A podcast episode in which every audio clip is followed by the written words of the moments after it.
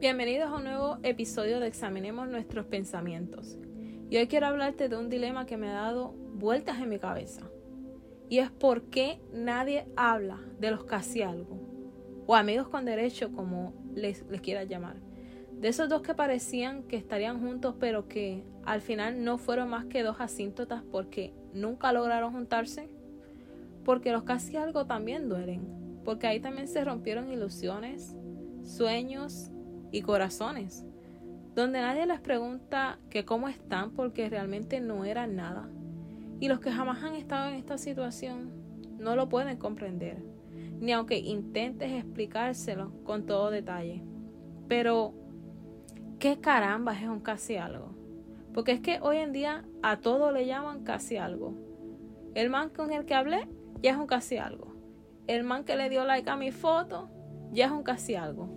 Y la verdad yo creo que es como que sí estuvimos saliendo, sí estuvimos andando. Hablamos de planes a futuro. O sea, sí se habló de... Eran intenciones de construir una relación donde todo tenía que ir bien. Tenía que haber empezado. O sea, sí hubo un principio. Pero el problema es que todo queda en el cuento sin el final. Es como cuando te quedas nulo en el problema, en el rollo, en la historia. Eso es realmente, literalmente, un casi algo. Que haces como un inicio. Y justo cuando estás llegando al clima en el cuento, se acaba.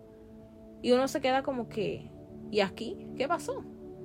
Pero que sí tiene que haber un inicio del cuento. No es como que alguien le dio like a mi foto y ya somos un casi algo. O sea, no. Inclusive, no sé si has escuchado estas reglas que se dicen de los amigos con derecho, como por ejemplo de, de mantener la distancia, es decir, nada de cómo estás, nada de cómo amaneces, qué vas a hacer hoy, o escribirle todo el tiempo, o sea, no tenerlo en redes sociales por compromiso, es decir, que cada uno lleve su vida privadita. Mientras menos sepas, mejor porque así te evitas de emociones fuertes, de algún reclamo, alguna cosa. También es como que siempre presentarlo como un amigo, ya que algunas personas pueden ser susceptibles y pueden sentirse mal al hecho. Y yo creo que, que esto pasa por el miedo al no, por el miedo al rechazo, porque es mucho más fácil buscar excusas que afrontar la realidad, porque somos una generación que nos hemos acostumbrado a vivir en la mentira, a vivir en la validación del otro y no de mi propia validación. Y yo venía pensando esto porque veía a mi mamá y a mi papá eh, y en las relaciones de su época que no tuvieron tal vez como que el contacto de la tecnología como ahora. Y es que hoy en día somos la generación del Photoshop, la generación del engaño, que cree que ignorando se consigue algo. Pero realmente, ignorando, nos quedamos en ese casi algo. Es como que algo difícil de entender y de afrontar porque nos hemos acostumbrado a otorgarle el valor de mi vida, de mis decisiones, de mi cuerpo a los demás. Y ahí es realmente, es el verdadero problema de los casi algo. Y yo estaba comparando esto con mis sueños, mi trabajo, y yo digo, wow, esta idea que tengo podría revolucionar al mundo. Me encantaría verla, llevarla a cabo. Y me digo, esa idea que tenía. Y me pregunto, ¿dónde quedó mi intento? Ese intento de emprender. Hoy día queremos independencia económica, pero, pero así se queda. Es ese casi emprendo casi formulé esa idea, casi lo llevo a cabo, casi lo logro. Y ahí fue que me di cuenta que, esto me estaba pasando a mí.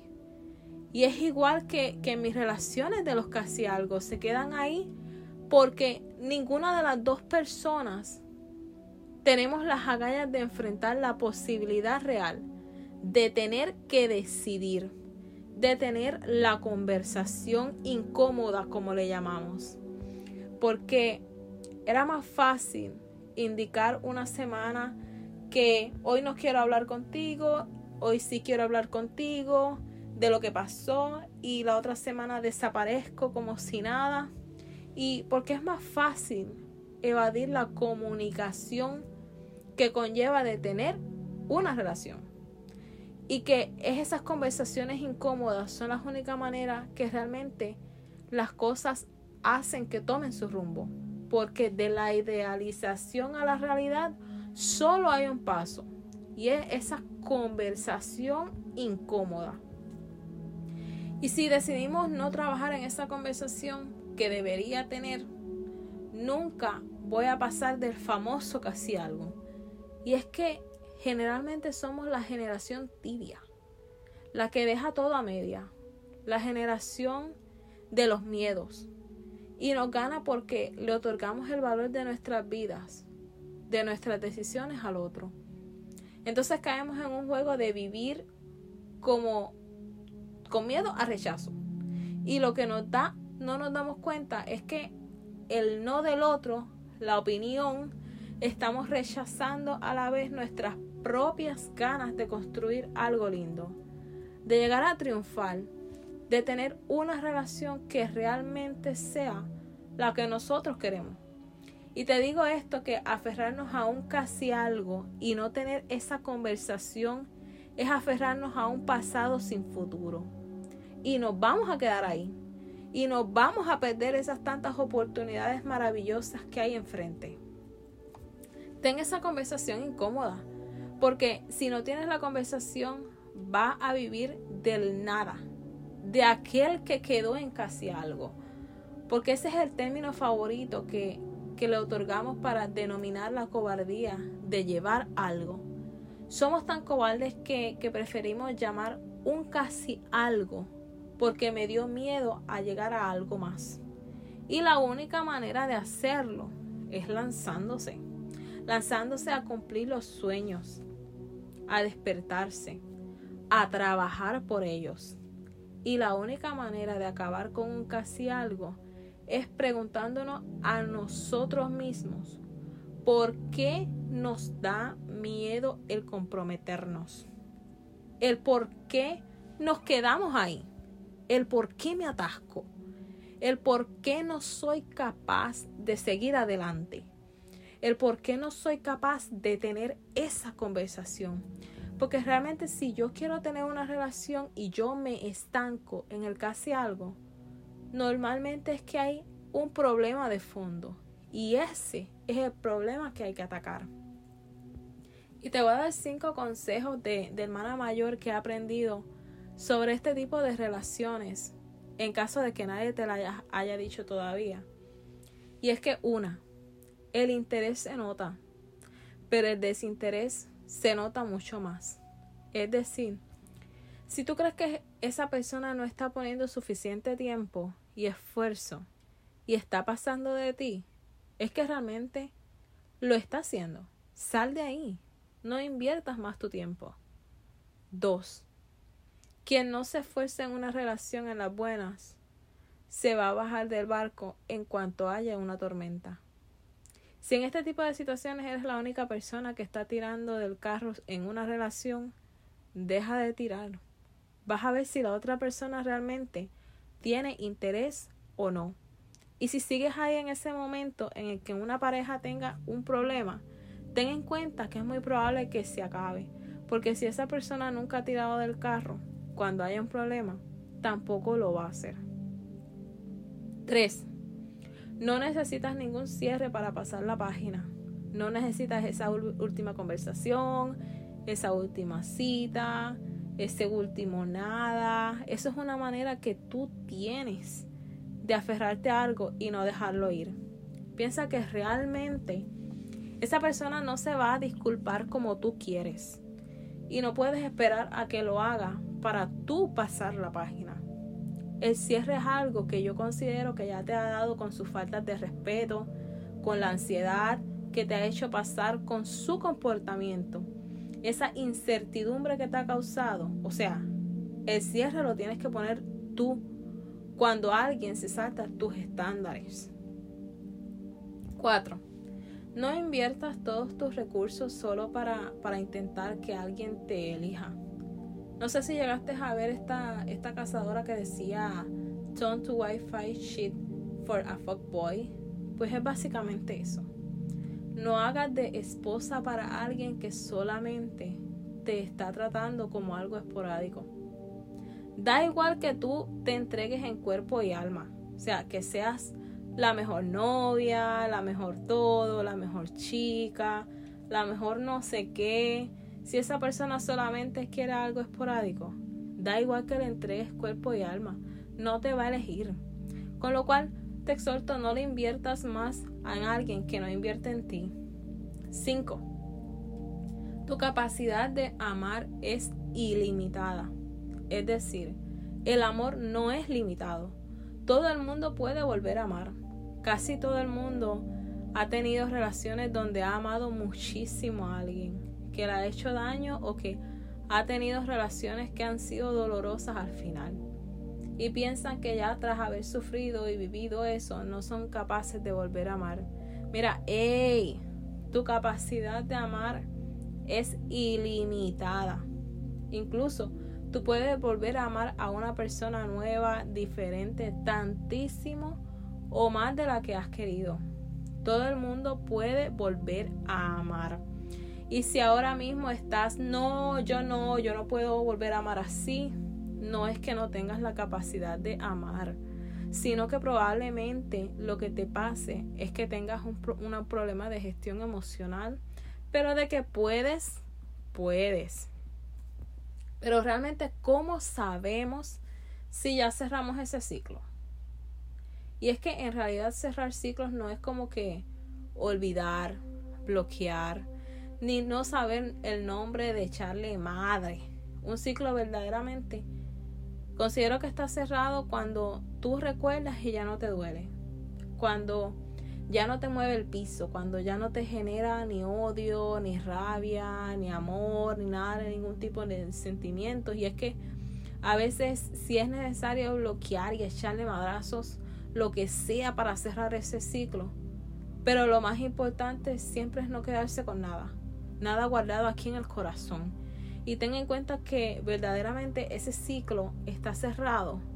Lo vas a recordar con amor. Lo vas a recordar, vas a recordar lo bueno que fue y no lo malo. Y si sigues recordando lo malo, es que ese ciclo no está cerrado. Y entonces reflexiona. Saca lo que tengas que sacar. Y si tienes que decirte a ti mismo cómo te sientes, cómo te hicieron sentir, busca dentro de ti y hazlo. Así sea para tarde o temprano, porque si no, nunca vas a dejar ir. Y algo te exhorto. Y es que no tengas miedo a comenzar de nuevo, a tener un nuevo comienzo. Te lo habla una mujer que se dejó hacer cosas en nombre de un supuesto amor. Y hoy en día se dio cuenta de que ese hombre nunca la quiso.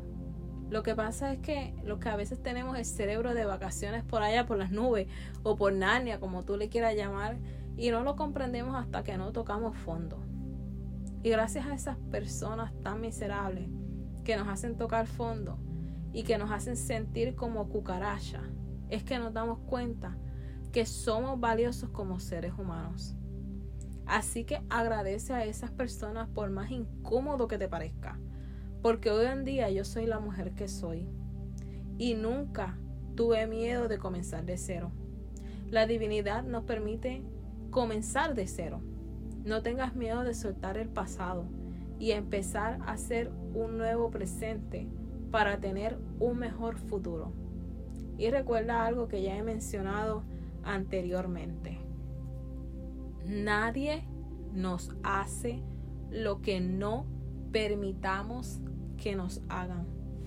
Hay que soltar ya ese papel de víctima y párate firme a la vida y sigue adelante, que hay muchas más bendiciones y muchas más cosas buenas. Hay que aprender a soltar. Y aunque no lo creas, el dejar ir no es sinónimo de dejar de amar. A veces es sinónimo de dejar ir eso que nos pone constantemente en riesgo nuestro amor propio. Inclusive yo escribí una carta para mi casi algo. Eres ese casi algo con el que estuve a casi nada, que duele más que un todo. Ese casi algo que me quedó a un centímetro de un probable para siempre. Ese casi algo que me enseñó que se puede extrañar algo que nunca se tuvo. Ese que me recordó que yo valgo un todo. Y sabes, sinceramente creo que la única manera de superar un casi algo es cuando por fin te encuentras a esa persona que no se anda con rodeo ni tanta pendejada y solo quiere estar contigo en las buenas y en las malas. Y entonces ese casi algo ya ni siquiera te lo vas a recordar. Y he preparado esto para ti para que me escuches. Y escúchame bien con atención. Y es que, ¿quién te dijo a ti que no ibas a salir? ¿Por qué te tienes tan poquita fe?